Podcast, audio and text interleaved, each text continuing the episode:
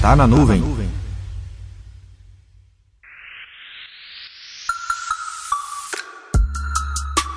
Afinal de contas, cloud computing ajuda ou atrapalha no que se refere à estratégia de negócio das empresas?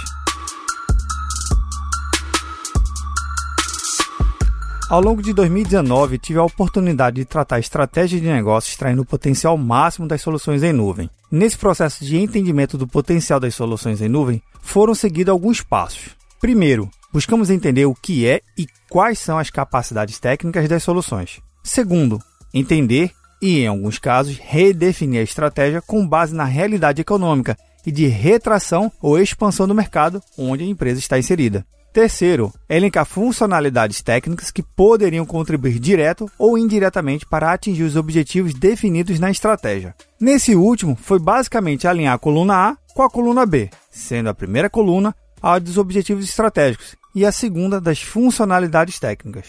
Interessante que esse trabalho de alinhamento parece simples e banal, mas em alguns clientes que pude desenvolver essa estratégia, provou que é algo bem cansativo. Porém, os resultados foram incríveis. Se você pretende adotar qualquer solução em nuvem, não pense que vai ser fácil, pois não é fácil adotar de maneira correta. Mas nada de sair desesperado correndo em voltas dentro do seu data center. Posso garantir que toda e qualquer dificuldade técnica que você encontre terá uma solução. A dificuldade maior está justamente no técnico que fica ali querendo atuar como advogado do diabo, mas na verdade ele mesmo não quer encontrar uma solução plausível. Tem um ditado bem antigo para as pessoas que não estão contribuindo para o sucesso do projeto. Se não ajuda, não atrapalha. No Nordeste, tem um ditado que expressa melhor essa situação. Deixa de pantim, menino.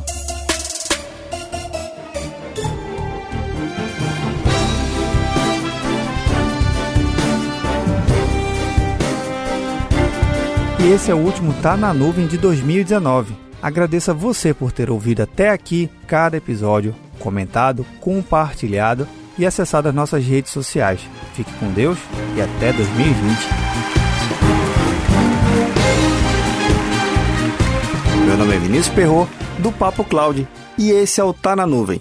Acesse papo.cloud para esse e outros conteúdos.